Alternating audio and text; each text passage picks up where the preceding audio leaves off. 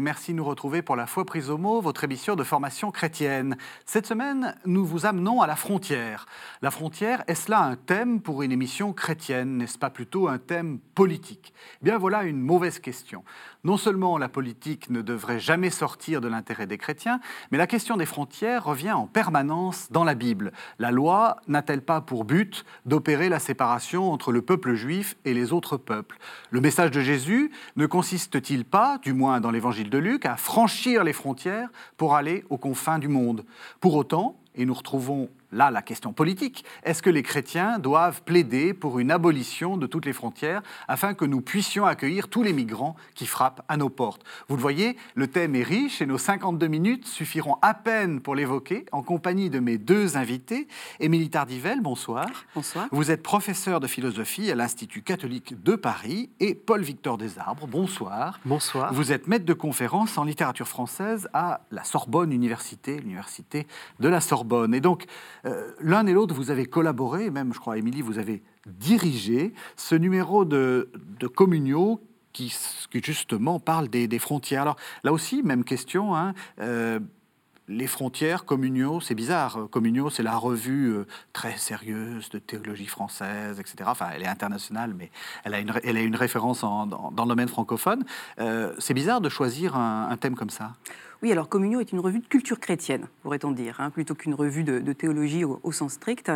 Et euh, il est vrai que quand on a confié ce numéro sur les frontières, et en plus avec euh, cette ligne éditoriale hein, du comité de rédaction qui consistait à dire, contrairement au numéro allemand qui a pris le terme de frontière du point de vue métaphorique, nous allons aborder le thème des frontières du point de vue géopolitique, donc les frontières en leur sens premier. Et donc la première question été de dire, mais comment articuler euh, la dimension géopolitique des frontières avec une réflexion théologique sans tomber dans l'idéologie sans tomber dans une justification théologique des frontières telles qu'elles sont? Mmh. Et donc c'était tout l'enjeu de, de, ce travail euh, collectif. Vous, direz que, vous diriez qu'il y a un manque de de réflexion théologique sur la question de la frontière ben, Il n'y a pas à proprement parler de théologie des frontières, ni de véritable réflexion théologique sur les frontières, donc il y a une lacune doctrinale. Mm -hmm. Et donc quand des chrétiens réfléchissent sur la question des frontières, on se demande s'ils mobilisent euh, leurs référents euh, ou leurs références théologiques, ou si plutôt, euh, sous couvert de théologie chrétienne, ils font de la politique. Et donc c'était vraiment cet écueil à, à éviter dans ce, dans ce numéro. Alors Paul-Victor Desarbres, vous êtes prof à la Sorbonne, donc c'est du sérieux, et vous allez nous faire de l'étymologie. un bon prof à la Sorbonne fait de l'étymologie, c'est bien connu. Euh, Qu'est-ce que c'est qu'une frontière et d'où ça vient? Alors une frontière, c'est vrai que euh, ça peut paraître un terme effectivement, comme l'a dit Émilie Dardivel, quelque chose de très abstrait, mais en fait ça renvoie d'abord à quelque chose de très concret. Une frontière, quand on regarde le premier, enfin un terme grec euh, qui est utilisé pour euh, désigner cette notion, eh bien c'est un terme qui renvoie à une borne, une borne qu'on met en général au bout d'un champ pour déterminer sa propriété. Mais ce qui est intéressant évidemment, c'est que cette borne, donc en grec oros, ah non, eh bien, n'ayez pas honte de... enfin, c'est très bon, on va au fond des choses. Oui. Eh bien ce terme, en fait, il renvoie à une borne qui est discutée. Et donc, dès le début, quand on regarde au fond ce terme, de, ce terme grec de frontière, on comprend qu'une borne pour délimiter un champ, ça fait forcément l'objet d'une tractation, d'une discussion, parfois d'une confrontation, pourquoi pas d'un petit coup de poing, oui. avec un voisin. Et donc, je pense que l'intérêt de revenir à ces termes et à ce qu'ils signifient, ça nous permet déjà de saisir quelque chose de la frontière concrètement, et pas de la frontière théorique, hein, de cette métaphore de nos limites, de ce au-delà de quoi on ne peut pas aller.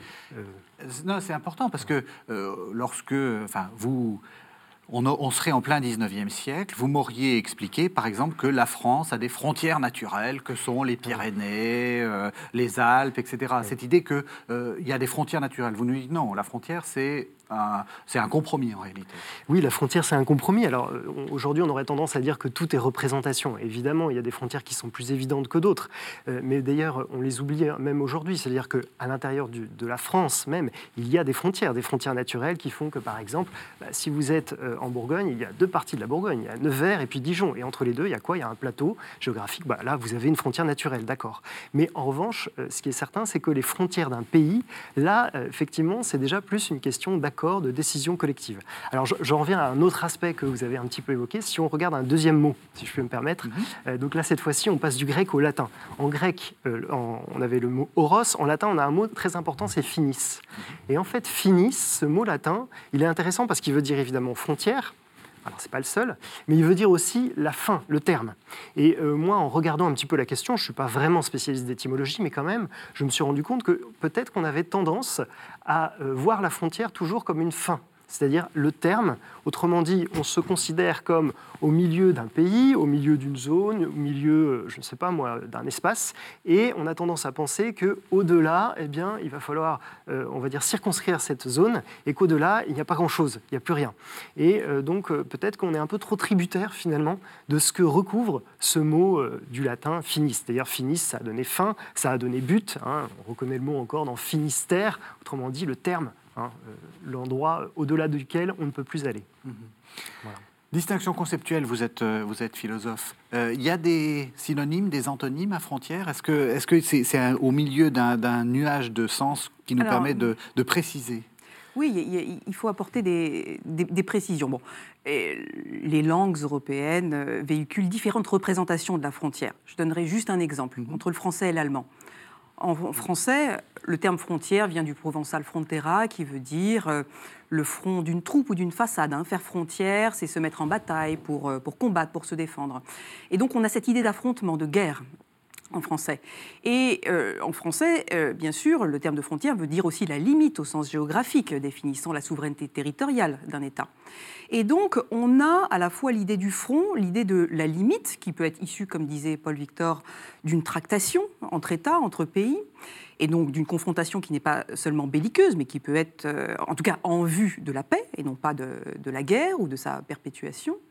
Et donc, en français, on a à la fois la frontière l'idée du front, et l'idée de la limite. Alors qu'en allemand, dans le terme de Grenze, on n'a que l'idée de la limite. Et donc, euh, pour dire le front en allemand, on est obligé d'utiliser un autre terme, front. Et donc, le français va unir ce que l'allemand sépare. Mhm. Hein, pour le français, la frontière, c'est à la fois le front et la limite. Pour l'allemand, il faut utiliser deux termes pour évoquer ces deux, ces deux réalités. Donc ça, c'est juste un, exemple terminologique, mais pour montrer que la frontière, la manière dont on va dire la frontière, véhicule déjà dans les différentes langues certaines représentations de cette Alors, Je me permets, parce que ça, ça, nous permet aussi de faire le lien avec ce que vous venez de dire. En anglais, il y a deux mots aussi, et c'est très intéressant. Il y a border, qui est mhm. le, la frontière euh, avec la douane, et frontier, qui, est, qui, a, qui a longtemps été, été le, la, la, limite de la civilisation. C'était euh, vivre à la frontière, c'est le Far West, en fait. C'était la zone frontière, la frontière territoire. C'est pas une limite, hein, c'est plutôt une frontière territoire. C'est plutôt une zone frontière. Et puis il y a boundary aussi qui évoque mm. plutôt les bonds, les, les, liens, hein, ce qui unit, pas seulement ce qui, euh, ce qui sépare, et qui peut avoir une dimension peut-être plus, plus abstraite. Hein. Donc là aussi, l'anglais véhicule différentes représentations de la frontière. Pour, pour, en revenir à ce que vous disiez, vous parliez des, frontières naturelles. La doctrine des frontières naturelles ne date pas du 19e, mais du 17e. Mhm. Ce qui est assez intéressant là aussi, et peut-être contre-intuitif, c'est qu'au 17e, cette doctrine a notamment été euh, développée par Vauban, donc l'ingénieur Vauban, euh, qui va... Euh, militer, j'allais dire, auprès de Louis XIV et son ministre Louvois pour dire à Louis XIV alors que Louis XIV a des ambitions euh, euh, expansionnistes, impérialistes, de se contenter finalement de son précaré et donc de frontières naturelles, c'est-à-dire d'une délimitation claire, objective et raisonnable des frontières de la France. Et à cette époque, on a encore l'idée de la France comme royaume des quatre euh, rivières, hein, hérité du traité de Verdun, entre euh, le Rhône, la Saône, euh, la Meuse et, l'Escaut. Et on a aussi cette idée hein, développée par Vauban que la France devrait se contenter de ses frontières entre les Alpes, les Pyrénées, les Suisses et les deux mers. Donc on a quand même cette doctrine des frontières naturelles, qui est une doctrine d'ingénieur, j'allais dire, contre la politique expansionniste de la France au, XVIIe. Donc pas du tout dans une, dans une volonté impérialiste, mais au contraire pour essayer de définir un précaré qui assure la paix avec les autres pays et qui permet aussi à la France de préserver son, son territoire en cas de, de défaite. Justement, donc on voit qu'il y a une différence entre euh, la frontière comme ce qui nous sépare euh, euh, des, autres, et puis, enfin des autres avec qui on est en, lien, et puis, parce que dans votre article vous le montrez aussi, la frontière qui est la limite du monde habité, enfin là, où on n'ira plus jamais. dans, le numéro de Communio, là, il y a une, jolie photo de, ce qu'on appelle le limès. Hein, c'est le, mur qu'avait fait construire Adrien pour pour dire, ben voilà, là, c'est les, limites absolues de l'Empire romain, le reste, c'est les barbares. Oui, ça c'est vrai que moi je pense que cette, cette représentation-là, elle est, elle est, vraiment très très forte. Et en même temps, si on, prête encore attention aux mots, bon, on pourrait encore remarquer que limes, en latin, ça désigne effectivement ce mur qui est le terme de la civilisation, le terme aussi, ça c'est encore un autre mot important.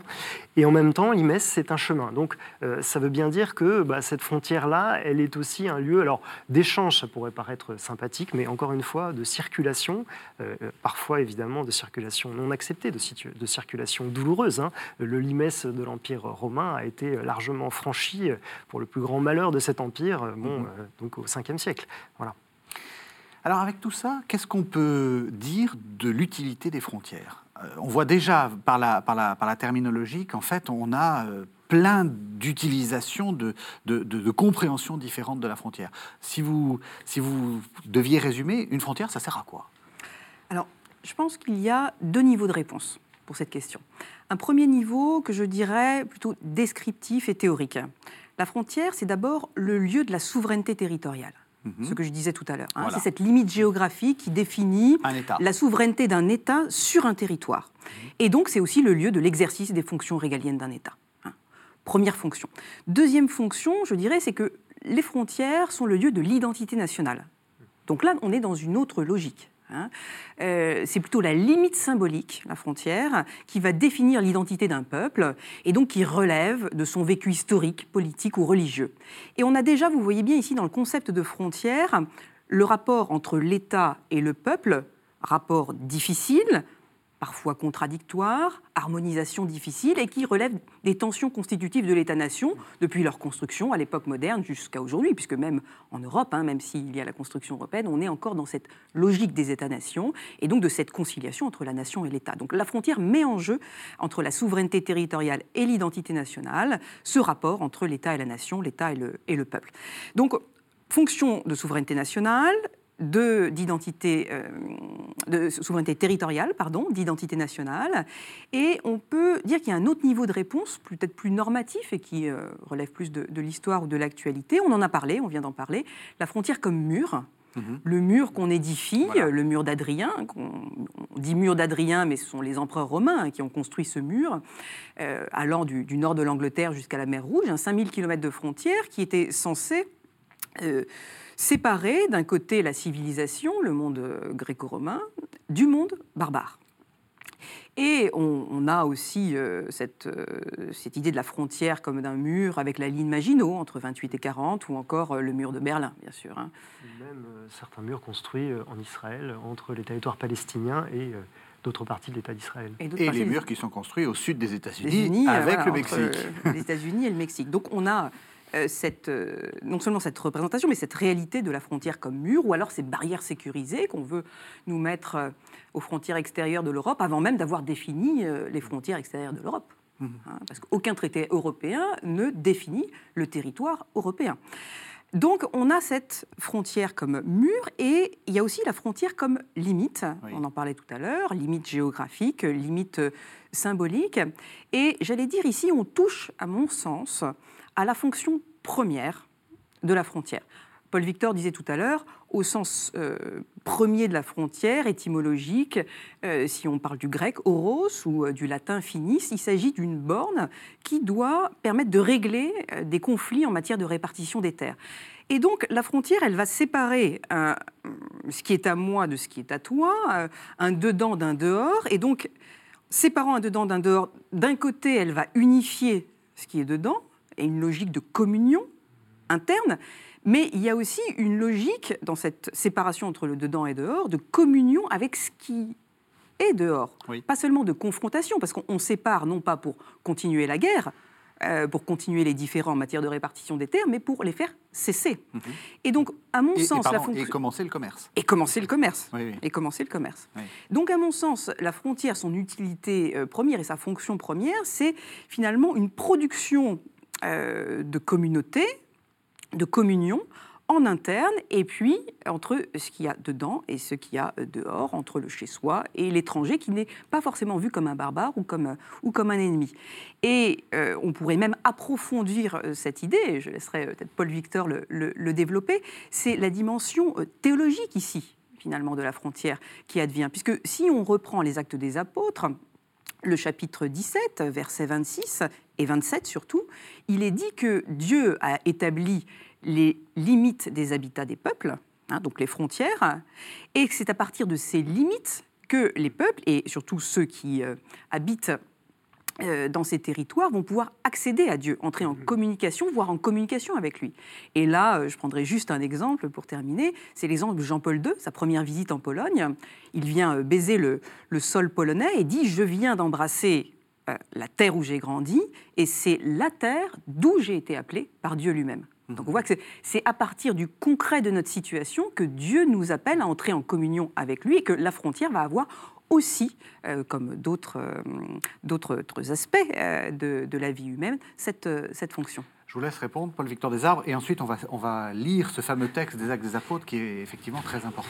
Oui, je, je rebondis seulement sur en fait, cette idée que la frontière a un mérite, c'est vrai, ou une utilité, c'est de matérialiser très concrètement les différences. Et effectivement, le fait de matérialiser les différences, c'est justement ça qui permet ensuite d'entrer dans cette perspective de confrontation puis de communion.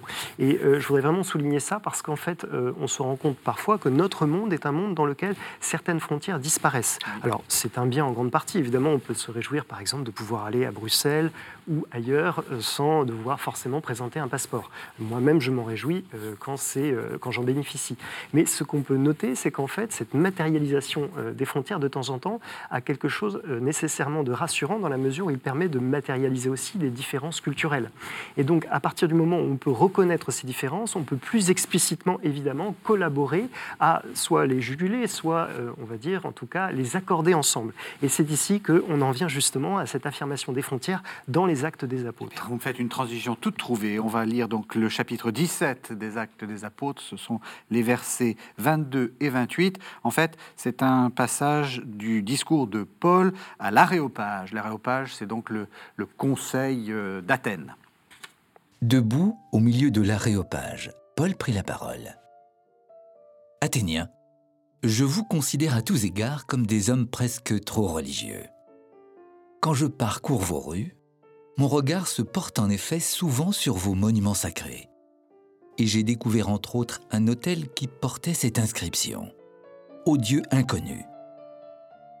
Ce que vous vénérez ainsi sans le connaître, c'est ce que je viens, moi, vous annoncer.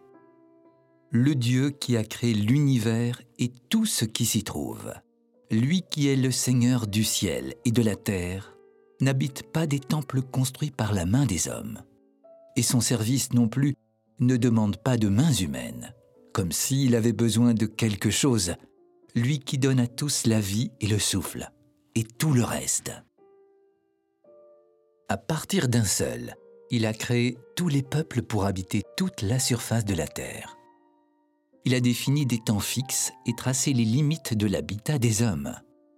C'était pour qu'ils cherchent Dieu Peut-être pourrait-il le découvrir en tâtonnant, lui qui, en réalité, n'est pas loin de chacun de nous. Car c'est en lui que nous avons la vie, le mouvement et l'être. Comme l'ont dit certains de vos poètes, car nous sommes de sa race. Voilà, alors je dois avouer qu'en lisant ce numéro de communion, vous m'avez fait découvrir quelque chose. Euh, en effet, euh, j'avais jamais fait attention à ce, verset incroyable. Il a défini des temps fixes et tracé les limites de l'habitat des hommes, donc les frontières. C'était pour qu'ils le cherchent, pour qu'ils cherchent Dieu. En gros, les frontières, ça se permet de chercher Dieu. Oui, c'est assez, euh, assez, grisant pour les gens qui aiment bien voyager, mais plaisanterie à part. oui, oui, oui. C'est vrai que euh, ce qui m'a frappé là-dedans, c'est effectivement la relation très claire entre, euh, au fond, la différence dans l'histoire, la différence dans les lieux, la différence en fait entre les pays, et cette recherche de Dieu. Alors ici, en fait, évidemment, hein, je, pense qu'on peut commenter, on l'a déjà commenté. Hein, au fond, Paul explique en quoi la foi chrétienne s'adresse à tout le monde. Hein. Il est vraiment dans un centre de la civilisation, et bon, je pense, je suppose que son auditoire en tout cas la manière dont on euh, suppose que cet auditoire se comporte dans les actes des apôtres, euh, c'est au fond une attitude euh, d'une certaine confiance en soi. On est dans le sommet de la civilisation, c'est Athènes, Athènes voilà, dans l'Antiquité. Et ce qui est amusant, c'est que Paul arrive devant cet auditoire et au fond leur dit que la, la diversité de ces peuples est censée aider à comprendre, à trouver, à chercher Dieu. Et moi, ce qui me frappe vraiment, c'est l'idée que Dieu a en quelque sorte fixé les limites de l'habitat.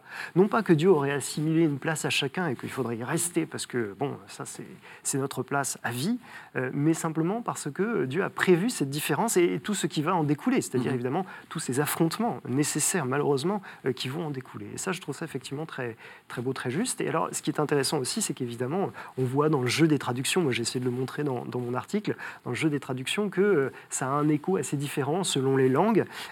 alors peut-être juste une chose, c'est que dans certaines langues même, on en vient à dire que Dieu a en quelque sorte établi les établissements. Autrement dit que le fait de fixer les frontières, ça devient un peu le même mot. Et en fait, on assimile la frontière à l'idée de décision. Donc moi, ça m'a amusé parce que, en plus, c'était dans une langue hongrois, qui est une langue en fait correspondant à un pays où justement, dans l'actualité, euh, la frontière suscite des réactions assez épidermiques, hein, puisque bon, le gouvernement hongrois a décidé de, clôturer ses frontières avec l'extérieur de l'Europe, ce qui est peut-être une décision radicale. Mais en tout cas, on voit bien que euh, ce, texte, il est encore très vivant aujourd'hui.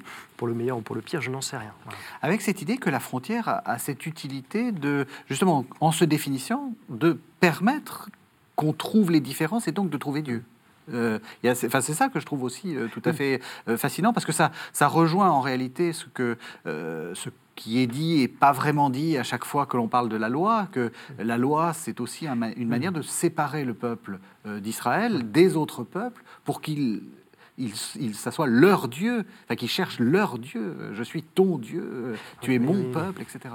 Oui, c'est-à-dire qu'en fait, on peut penser là, dans ces cas-là, à la séparation de l'élection. Effectivement, on est élu de Dieu, le peuple juif est élu de Dieu, et bon, ben, voilà, il, est totalement séparé. Et d'ailleurs, en fait, bon, le terme de sacré, en fait, si j'ai bien compris, a des liens très forts avec l'idée de séparation.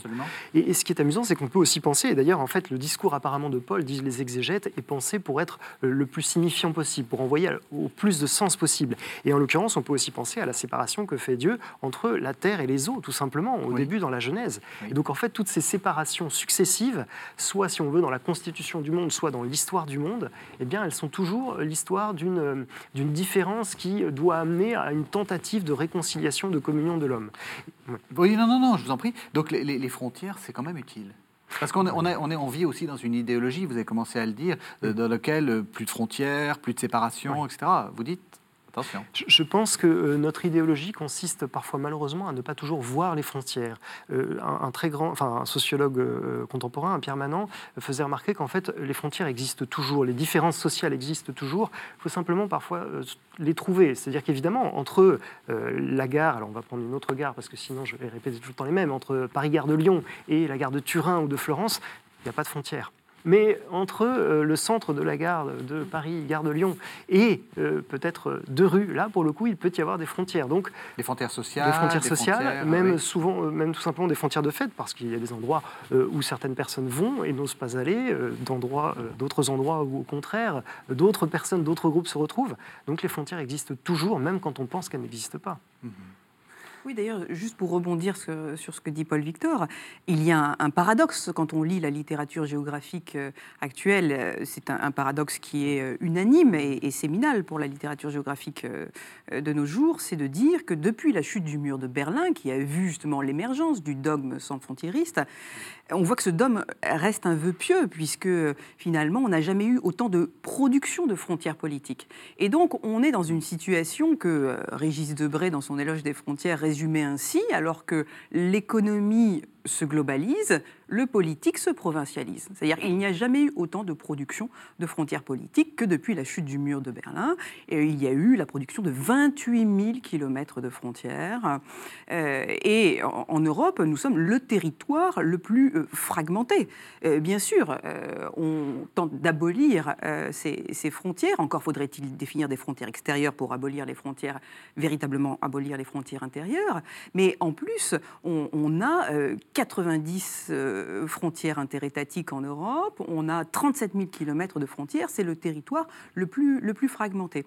Et donc, on est dans une espèce de paradoxe. Pourquoi? Parce que la globalisation économique produit de l'universalité, mais de l'universalité abstraite, par abstraction des différences, alors que l'intégration politique, elle, suppose au contraire une universalisation concrète, c'est-à-dire une production de communautés.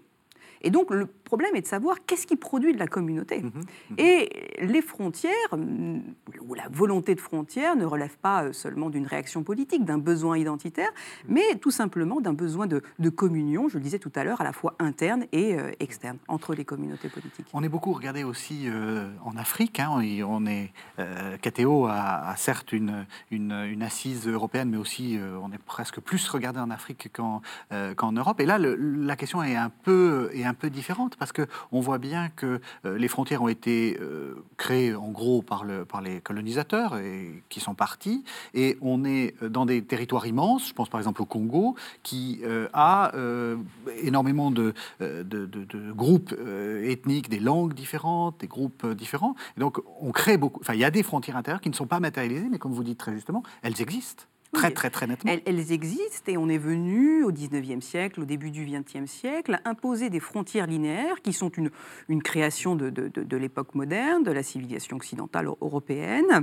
une invention d'ingénieurs, alors assise euh, sur euh, euh, cette invention assise sur des données géographiques naturelles parfois, mais en tout cas une, une, une exportation finalement d'une forme de géométrisation des frontières, donc des frontières abstraites qui ne correspondent pas aux réalités du du terrain. On voit ça aussi euh, au Moyen-Orient, euh, notamment dans, euh, même de l'histoire de, la constitution de, la communauté musulmane.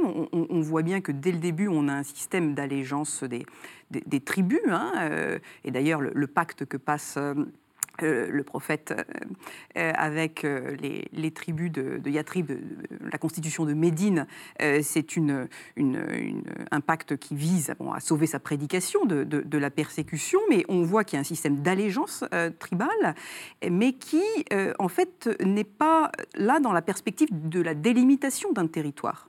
Donc on voit qu'on a une logique ici qui ne correspond pas euh, à la logique euh, européenne, occidentale que l'on est venu euh, imposer au, au, 19e et au début du 20e siècle, notamment avec les accords Sykes-Picot. Est-ce que vous direz que le christianisme est une religion universelle qui abolit les frontières? Alors, abolir les frontières, c'est. Moi, ça me rappelle des, chantons, des chants qu'on devait chanter, je pense, dans les années 70, en tout cas encore dans ma jeunesse, euh, où euh, on devait dire euh, l'espoir a franchi les frontières. Alors, en fait, tout dépend de ce qu'on entend par abolir. Euh, je dirais que non, abolir non. Dépasser oui, c'est certain. Et de toute façon, euh, c'est un peu l'idée au fond de cette borne sur laquelle on doit s'entendre euh, au moins à deux. dépasser, c'est certain. C'est-à-dire qu'on ne peut pas se contenter d'une en fait, d'une espèce de communion en petits groupes qui en fait de toute façon serait factice et surtout risquerait de, tomber en désuétude.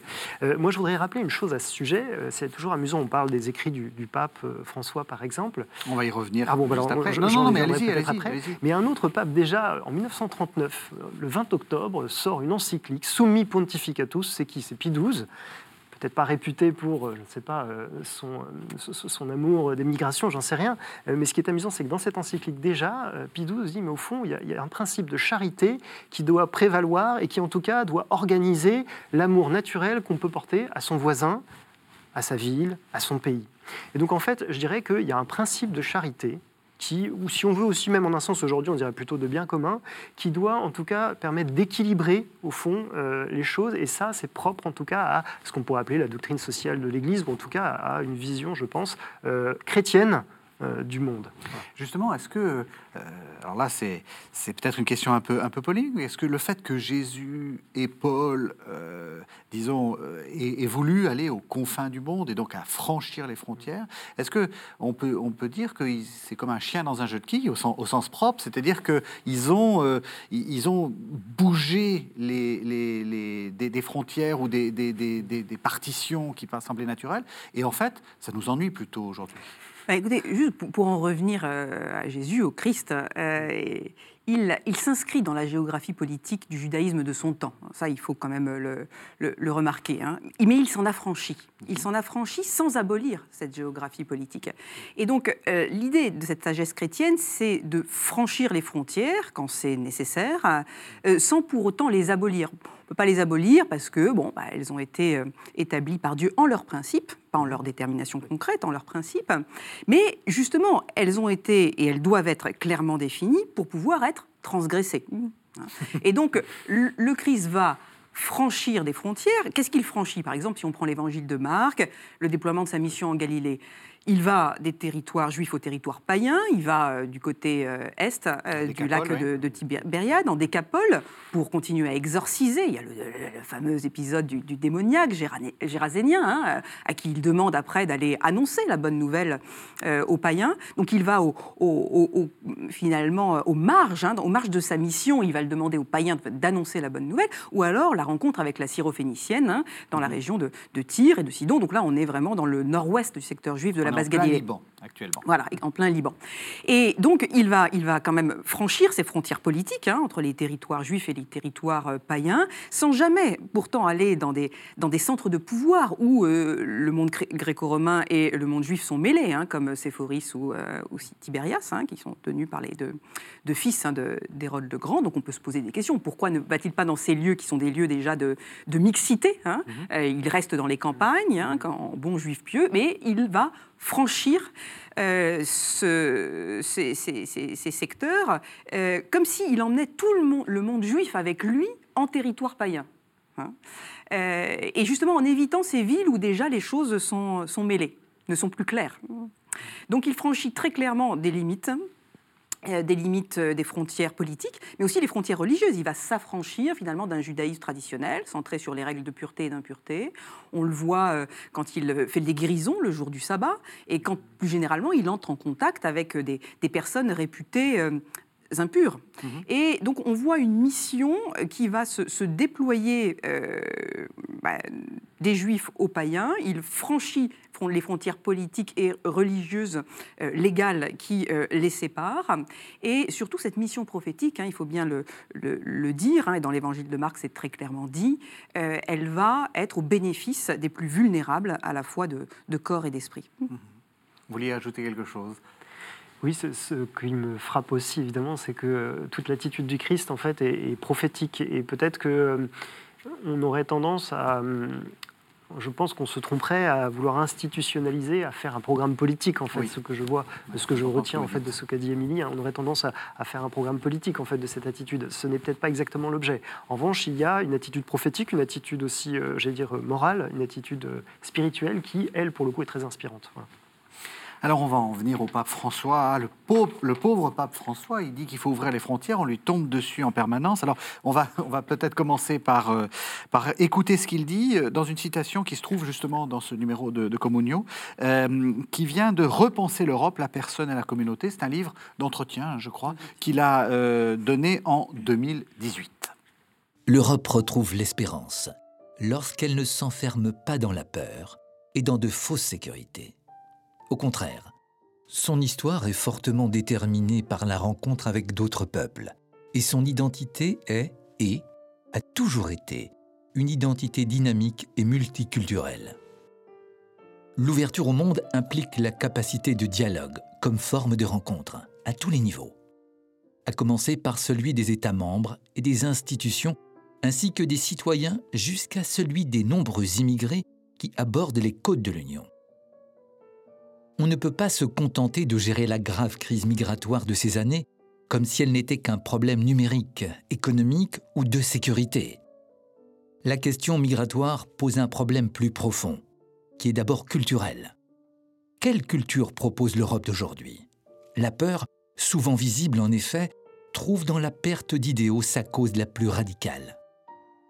L'Europe a un patrimoine d'idéaux et de spiritualité unique au monde qui mérite d'être proposé à nouveau avec passion et avec une fraîcheur renouvelée et qui est le meilleur antidote contre le vide de valeur de notre temps, terrain fertile pour toute forme d'extrémisme. Alors voilà ce que dit le pape François. Donc rappelons, hein, c'est un livre d'entretien, c'est pas un livre du magistère ordinaire euh, ou extraordinaire, donc il n'a ni engagé son infaillibilité, ce qui fait quasiment jamais, euh, sauf une fois euh, dans toute l'histoire, ni engagé son magistère, c'est son avis d'une certaine façon, même si on voit que régulièrement dans ses homélies, il dit qu'il faut avoir un, regard différent sur les frontières. Qu'est-ce que, qu'est-ce que vous en pensez? Je pense qu'il faut déjà euh, situer la, parole du pape sur ces questions. Euh, comme sur toutes les questions politiques, l'Église a une parole de principe. Elle n'est pas là pour nous dire ce qu'il faut voter, quelle politique il faudrait mener. Elle ne rentre pas dans les détails techniques. Et donc c'est à nous d'avoir une herméneutique de ces principes, c'est-à-dire essayer de voir comment nous allons appliquer ces principes dans la réalité qui est la nôtre, qui n'est pas la même en France par exemple et en Allemagne. Donc si vous voulez, euh, il faut déjà partir de, ce, point de vue pour euh, voir à quoi nous appelle vraiment le pape François. Et euh, à mon sens, il nous rappelle des, principes fondamentaux qui sont ceux de, notre foi chrétienne et qui sont aussi des principes européens, notamment le, droit à l'asile. Hein, pour, les, pour les réfugiés, et qui, là, est, est un droit qu'il nous, faut, euh, qu'il nous faut respecter, absolument. Et puis, il y a toute la question, euh, au-delà même des réfugiés de guerre, euh, des migrations socio-économiques. Et là, il est clair que l'Europe, si elle a un PIB, je parle de l'Union européenne, hmm dans son ensemble, euh, qui est quasiment équivalent à celui des États-Unis, donc la seconde grande puissance économique du monde, c'est aussi parce que euh, l'Europe a, euh, en tout cas les différents pays européens, ont été des grandes puissances coloniales. Clair. Donc il faut que l'Europe prenne sa part. Hmm. il faut qu'elle prenne sa part et il faut qu'elle puisse définir en commun cette part. Et donc, dans la, ce qu'on appelait la crise migratoire depuis, euh, depuis 2015, il faut distinguer, donc, bien sûr, euh, les migrations qui sont des migrations euh, de réfugiés euh, dans des situations de, guerre. Euh, et par exemple, à cet égard, vous avez la communauté Sategidio qui fait un travail euh, remarquable, qui va identifier dans les, dans les camps de réfugiés au Liban les plus vulnérables. On parlait des plus vulnérables, du Christ qui s'adresse avant tout aux plus vulnérables. Là, ils vont identifier les plus vulnérables, les enfants, orphelins, les femmes seules avec enfants, les handicapés, les personnes âgées qui ont besoin de protection internationale. Ils vont les identifier, ils vont les amener en Europe, dans les pays signataires, des accords avec euh, la, communauté Saint-Egidio, avec la conférence aussi des évêques de France, avec un certain nombre d'instances. Et puis, euh, euh, la communauté Saint-Egidio va participer à leur intégration sociale et, politique. Donc là, on voit bien que c'est une action, par exemple, là, Saint-Egidio, ça représente 2600 réfugiés depuis, depuis quelques années. Donc, bien sûr, comparé aux, aux 20 000 personnes qui ont péri en Méditerranée depuis 2013, on va dire ça ne fait pas beaucoup mais en même temps, on, voit bien que c'est euh, une véritable réponse à l'appel du, pape François, une réponse concrète, euh, réaliste, limitée mais qui engage euh, la société civile dans ce qu'elle a euh, de plus, euh, de plus chrétien, puisque mmh. ce sont des, églises chrétiennes qui sont à l'initiative de, de, ce projet. Et, donc, on voit ici qu'on peut répondre par ce type d'initiative à l'appel du, pape François, à l'appel tout à fait légitime du pape, du pape François, qui est enraciné dans, dans, la sagesse chrétienne.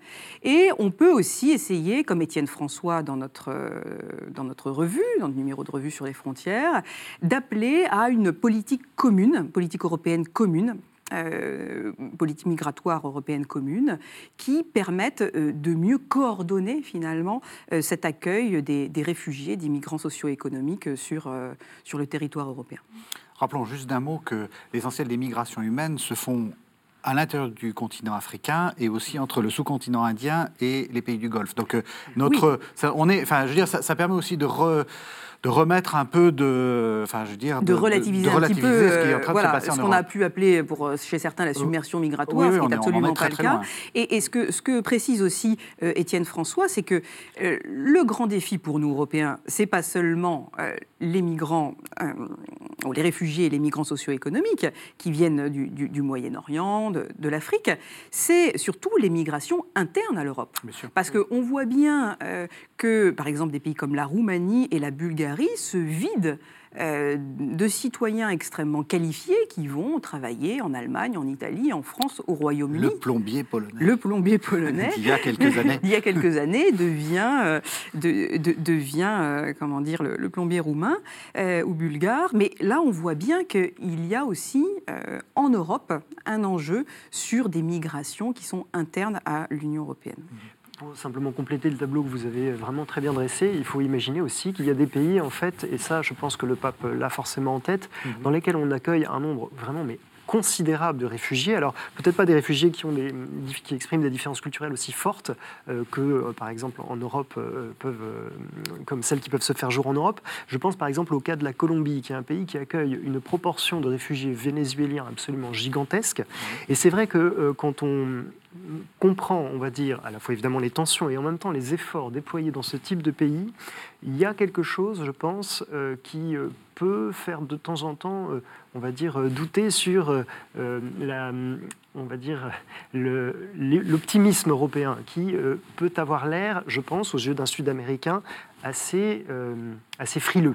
Je pense que le pape, euh, là-dessus, a raison, en un sens même, c'est une opinion, d'enfoncer le clou et surtout de proposer cette perspective en fait très morale, cette perspective très concrète d'action. Je me souviens l'avoir entendu dire euh, qu'il serait bon que euh, toutes les paroisses accueillent une famille de réfugiés. Alors évidemment, ça fait penser à des déclarations politiques très concrètes à l'emporte-pièce. Il n'empêche que euh, je pense que c'est une invitation à l'activité concrète, euh, à la charité concrète. Et ça, ça me fera beaucoup. Euh, c'est très très distinct de la question politique. Et vraiment, là pour le coup, moi je distinguerais très nettement les échelles. Alors, chacun fait ses distinctions, hein, mais en, bon, euh, bon, adepte du principe de subsidiarité, je crois qu'on peut vraiment distinguer au moins, en tout cas l'échelle personnelle, et puis l'échelle politique où les questions en fait sont plutôt des questions de tractation et parfois des questions techniques très très complexes. C'est l'occasion aussi de saluer le, peuple libanais qui, euh, quoique euh, comptant 4 millions de personnes, accueille 1 million de, Syriens sur son territoire sans hurler à la mort comme font les, Européens. Donc vous avez tout à fait raison. Il y a, on a l'impression que c'est ce que vous disiez, euh, le pape parle aussi de manière euh, globale, mondiale, et pas simplement pour tel ou tel euh, pays européen. Oui, il voit, au fond, il voit les deux, les deux parties de la frontière. Et d'ailleurs, c'est tout un enjeu qui est très très difficile à mettre en place. Alors là, pour le coup, je parle au, point, au plan politique. quel droit, quelle négociation voulons-nous et surtout pouvons-nous obtenir en matière de, effectivement, d'immigration? Parce que c'est ça la question. L'immigration, comment peut-on les, les accompagner, les encadrer, mais pas seul, pas seulement du côté européen. Je pense que c'est ça, au fond, l'enjeu fondamental, euh, bon, de mon point de vue, euh, au niveau politique. Oui, allez-y, je vous en prie. Je pense que le pape nous dit, en fait, sur le fond, euh, il faut appliquer la lettre aux Éphésiens, chapitre 2, verset 14. C'est-à-dire, le Christ en lui a aboli une frontière qui est celle qui, existe qui existait entre les Juifs et les païens. Et donc, en lui, l'humanité se réconcilie. Et ce qu'il vient détruire, le Christ, ce ne sont pas euh, les frontières, c'est le mur de la haine mhm. Hein, qui sépare les peuples. Et donc on est bien là dans une herméneutique de la frontière, c'est-à-dire euh, ce que nous dit le pape, il, ne faut pas penser les, frontières comme des barrières sécurisées, comme des murs. Euh, il faut la frontière comme limite à toute sa légitimité, mais justement, elle doit être clairement définie pour pouvoir être franchie, comme le Christ le fait, quand c'est nécessaire. Et, je pense que nous, Européens, qui avons à prendre notre part euh, du, fardeau, hein, parce que euh, nous avons bénéficié aussi euh, des, territoires qui aujourd'hui sont, sont en guerre, eh ben, nous devons essayer de, de comprendre qu'il faut dépasser cette logique du mur, de la barrière et essayer de penser vraiment les frontières comme des limites qui marquent les différences, qui peuvent marquer nos identités nationales, mais justement, ces identités nationales seront d'autant plus respectées par ceux qui arrivent qu'elles seront clairement défini je ne sais pas s'il est permis de recommander euh, un livre. Ah, vous pouvez faire tout ce que vous voulez. Euh, de Pierre Jova, euh, qui s'intitule Chrétien face aux migrants. Alors, c'est un journaliste qui a écrit vraiment une sorte de reportage de toutes ces explorations dans le milieu de l'accueil des migrants en France. Et je trouve que c'est très intéressant parce que cet ouvrage, qui est vraiment nourri d'observations ultra concrètes, de faits aussi, de chiffres très détaillés, donc Chrétien face aux migrants de Pierre Jova, permet de se rendre compte, en fait, de prendre la mesure de ce que c'est déjà, en fait, aujourd'hui en France euh, la migration, le, fruit de la migration, quel est-il? Quels sont les gens euh, qui, sont, euh, qui arrivent? Et vraiment, je, recommande cette lecture pour sortir en fait d'une vision peut-être trop distanciée, trop, trop abstraite justement de cette frontière. Et surtout, je crois qu'à la lecture de cet ouvrage, on se rend compte que les frontières en fait sont déjà en fait dans notre pays, à l'intérieur de notre pays, entre des endroits où il y a déjà des migrants et puis d'autres non. Mmh. Alors là, on a posé le principe, mais maintenant comment est-ce qu'on fait? Parce qu'on est d'accord, vous avez dit, il faut que la frontière ne soit pas un mur, il faut que la frontière soit maintenue. Qu'elle puisse être euh, franchissable, mais que, euh, mais qu'elle elle puisse, euh, enfin qu'on puisse la maintenir pour garder justement l'altérité, la différence et peut-être même le commerce, les échanges intellectuels, ce que vous disiez, ça permet de. Mais concrètement, quand on a des migrants qui arrivent, on a des bateaux de migrants, on a, je suis désolé, hein, on va essayer de rentrer dans des choses, c'est peut-être un petit peu, on va peut-être rentrer dans des choses peut-être un peu plus compliquées, mais qu'est-ce qu'est-ce qu'il faut faire? Qu'est-ce qu'il faut faire? Alors, je, suis philosophe et non responsable politique, donc je suis comme l'Église, je parle au niveau des principes et je laisse euh, les détails euh, techniques euh, aux autres.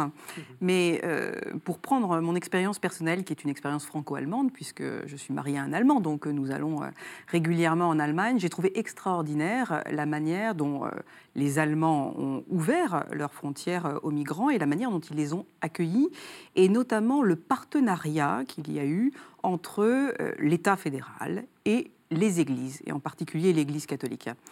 Puisque euh, il y avait des diocèses où euh, on est dans des villes là, de 20 000 habitants à peu près, donc des, villes tout à fait moyennes, où des, des, prêtres devaient du jour au lendemain accueillir une centaine de migrants, notamment de nos amis prêtres qui devait accueillir du jour au lendemain une centaine de migrants. Alors je lui dis, mais comment, comment tu fais? Il me dit, écoute, il n'y a pas de problème. Hein. Tu sais, nous, on s'occupe de l'intégration, de l'insertion sociale, euh, culturelle, pendant que l'État euh, finance euh, le, logement de, ces gens. la nourriture, et, puis on va faire notre, chemin ensemble. Et donc, voilà, j'ai trouvé qu'il y avait eu un effort collectif en Allemagne qui relevait aussi en grande partie euh, du partenariat entre, euh, entre l'Église et les Églises et, l'État. Et euh, voilà, c'est une c'est une expérience hein, euh, dont j'ai pu, être, dont pu être témoin. Je ne dis pas qu'elle peut être dupliquée en France. Euh, c'est pour ça, parce que la, situation n'est pas du tout la même et on ne pourrait pas créer ce type de partenariat entre euh, l'État et les églises, puisqu'il y a séparation en France et il y a, une partie de, comment dire, de notre impôt qui ne, va pas aux, églises, comme c'est le cas en Allemagne. Donc les, églises sont plus riches aussi, ont des mmh capacités d'intégration du point de vue financier beaucoup plus, beaucoup plus fortes. Mais en tout cas, voilà, on pourrait faire quelque chose qui soit proportionné, nous, à notre contexte sociopolitique et euh, socio-historique. C'est pour ça que je parlais de l'initiative de Saint-Egidio, qui est un exemple parmi d'autres, mais un exemple, à mon sens, euh, modèle euh, de ce qui peut être fait à un niveau à la fois individuel et, collectif, sans être à un niveau étatique. Hein. ça reste au niveau de la société civile. Je, voudrais seulement souligner que euh, quand on se propose, par exemple, de défendre la vie humaine et sa dignité, euh, c'est une cohérence d'ensemble et que, euh, voilà, quand la vie humaine est en enjeu, je, pense qu'il n'est pas question de tortignonner, comme on dit dans une littérature un peu ancienne. c'est plutôt ça que je retiendrai. C'est-à-dire, en fait, cette c'est-à-dire qu'il y a des questions urgentes euh, du présent et je pense que toute la démarche du pape a été de nous faire ouvrir les yeux face à des urgences criantes. Euh, pour le reste, je dois avouer que je n'ai pas vraiment d'opinion. Mmh. mais c'est bien de, de, le rappeler.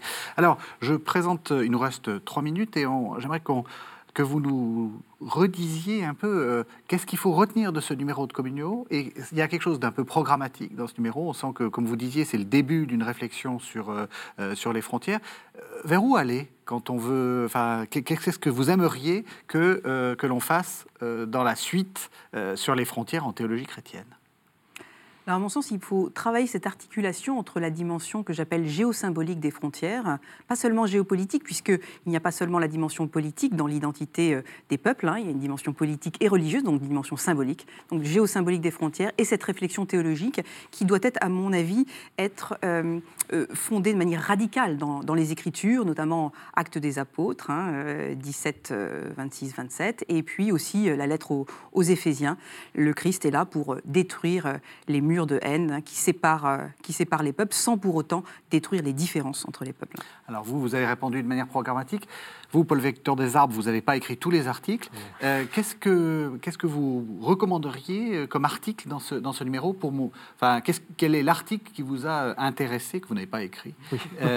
Juste pour donner aussi aux, téléspectateurs envie de, de, découvrir ce numéro. Alors moi, j'ai, beaucoup aimé l'article de Thierry Sarment sur les frontières au XVIIe siècle. Alors moi, c'est ma perspective en tout cas, c'est de penser que, en fait, en se formant, en fait, tout simplement, en se formant, en s'instruisant sur les réalités concrètes de la frontière, sur ce qu'elle, comment elle est devenue, comment elle s'est géométrisée, par exemple, au XVIIe siècle, à partir d'un cas vraiment très précis, je trouve qu'en fait, on, en vient à s'interroger de manière plus, euh, plus détaillée, plus concrète, et au fond, c'est ça qui est formateur. Donc je, recommanderais n'importe quel article, même si euh, cet article-là m'a beaucoup apporté. Voilà, donc le numéro de la revue Communio sur les frontières, on peut le retrouver aussi sur le site euh, de la revue www.communio.fr. Merci beaucoup euh, de nous avoir fait découvrir et mieux comprendre cette question de frontières et aussi euh, de nous avoir fait réfléchir à la position, euh, à la position du pape qui a parfois du mal à, passer. Merci de nous avoir suivis. Vous savez que vous pouvez retrouver cette émission sur le site internet de la chaîne www.ktotv.com. On se retrouve à la semaine prochaine.